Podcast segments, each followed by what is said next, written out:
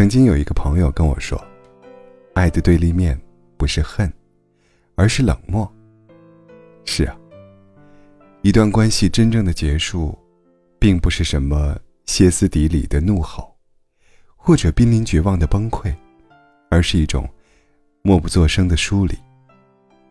你不再关注他的动态，不再生气怒骂，也不再嚎啕大哭，即使留着微信。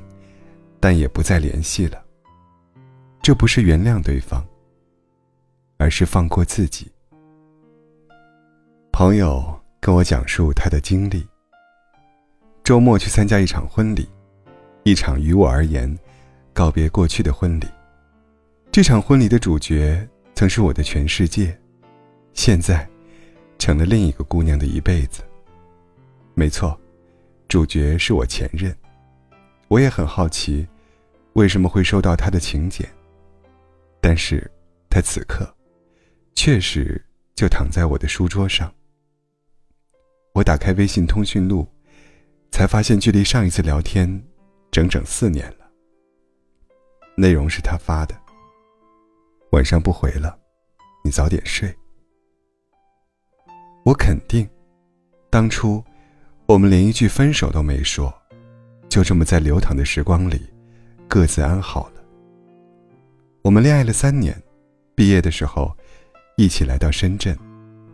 立誓要在这座城市扎根，活得更有尊严。那段日子很辛苦，但真的很快乐，因为两个人都是在为了同一个未来而奋斗着。大概，上天看见了我们的努力吧。他越来越忙，我越来越多埋怨，一个不理解，一个不解释，距离越来越远。真正分手那天，我极其平静，收拾了自己的行李，放下钥匙，头也不回的就离开了。那天之后，我们再也没有联系。每一个坚定的放弃，都是攒了无数的失望。一潭死水，才是无可救药。朋友接着说：“我坐在酒席，新郎新娘在台上举杯望向我，我也微笑示意，喝下了那杯告别过去的酒。回到家，我取消了不见他朋友圈的设置。有一种等待。”叫做来日可期。有一种离开，叫做后会无期。不止爱情，友情也是一样的。每一个决心不再联系的人，都有过无数次的失望。失望攒够了，也就到了转身离开的时候了。回不去了吗？回不去了。那段暗淡的时光。一个人总会熬过来的。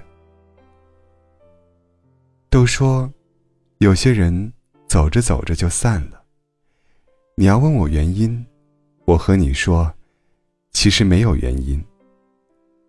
如今的沉默，也并不是因为真的忘记了，只是知道回不去了。不删掉微信，不再联系，都只因为。你放过了自己，也终于明白，彼此之间不联系才是最好的关系。人生实苦，比起死撑，不如算了。人生那么长，比起记恨，不如释怀。